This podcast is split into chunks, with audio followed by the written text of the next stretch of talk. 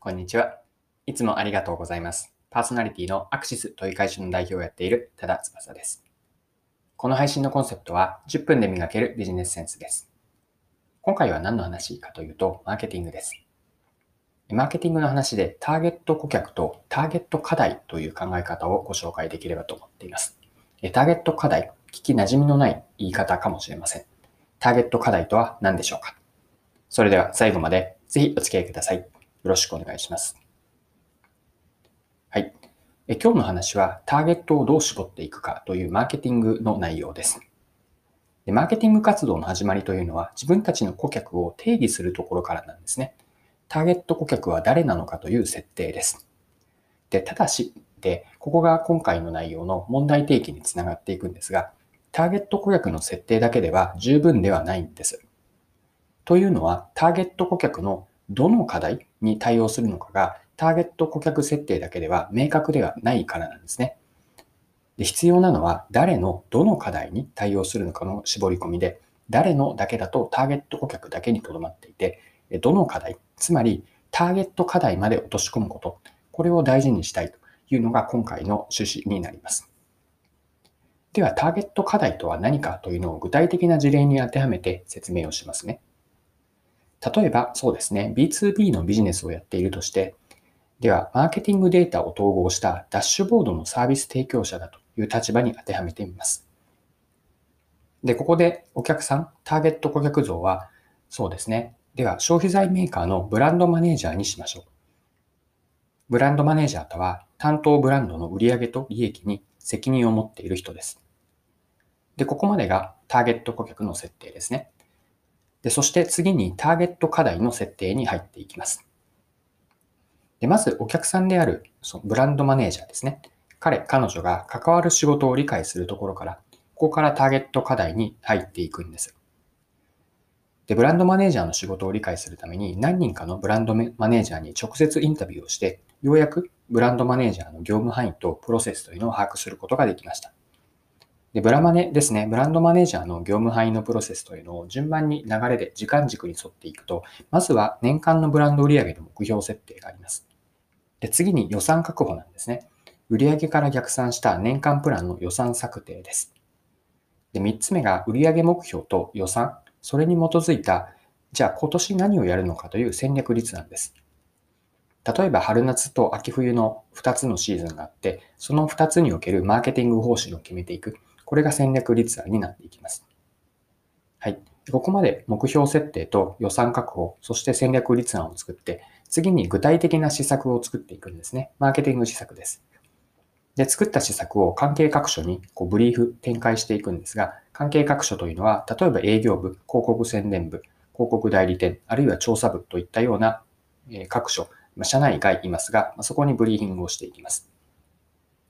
で、ブリーフィングを通じて実際にマーケティング施策が実施されて、で、実施して終わりではなくて、しっかりと売上予測に対して実際の売上がどうだったかという、ま予実の評価ですかね。でもし目標に未達であれば早急なリカバリーが必要になります。それとともに、マーケティング施策に対して各施策の効果検証、どの施策が良かったのかというのを、投下予算に対して効果検証していきます。まあ、以上がブランドマネージャーのざっくりとした内容ではあるかもしれませんが、業務範囲とプロセスになります。で、ここから、ま、ブランドマネージャーの重点課題を理解していくんですね。で、課題に関しては大きく2つに分けて考えるといいです。具体的にどんな2つかというと、意識しているか意識していないかなんですね。ま先ほどのブランドマネージャーで続けると、ブランドマネージャーが明確にこれは課題であると意識しているものと、意識していないもの、意識していないものでも、そうだと気づかされれば、あ、これは検討しないと、対応しないとやばいというようなこと。でこれが無意識、まあ、自覚ができていないけれども、潜在的に重要な課題です。で、顧客課題の掘り下げという観点では、後者ですね。自覚はできていないんだけれども、そうだと気づかされれば重大なものであると。ここにどこまで踏み込めるかがポイントです。で、以上の見えてきたまあ、時には複数の顧客課題があって、その中から自分たちが対応するターゲット課題ですね。これを見極めていくんです。でターゲット課題の、ターゲット課題の見極め方、まあ、評価軸は私は3つ持っています。1つ目が発生頻度が多いことですね。奥にある問題があるので、その問題がどれぐらいの多さで発生しているのか。まあ、極端に言うと毎日のように発生しているのか、週に1回程度なのか、月に1回なのか、この頻度を見ます。次の2つ目の評価軸が深刻度ですね。発生した時にどれぐらい深刻な度合いがあるか。深刻度の影響範囲とその影響範囲における深さ、広さと深さの両方から深刻度、発生時のインパクトを見ます。ま、頻度が多くてインパクトが高い、深刻度が深いほど、より課題としては取り組まなければいけないことになります。でもう一つが自分たちを起点にしたときに自分たちがソリューションをで提供できて対応できる課題ですね。いくらブランドマネージャー、今回の例で言うと、ブランドマネージャーがそれを課題だとしても、自分たちのソリューション、あるいはケーパビリティ、組織能力ではいかんともしがたいものは、うん、とビジネスとしては成立しないので、発生頻度が多くて深刻度が深い、かつ自分たちのソリューションを提供できて対応できる課題です。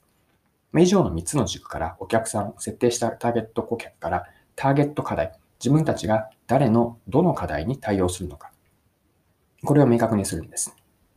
で、誰のどの課題をもう少し3つに分解すると、お客さんが誰で、そのお客さんが抱えているどこの問題解決をするのか、解決のために何の課題に取り組むのか、以上を明確にするのがターゲット課題の明確化です。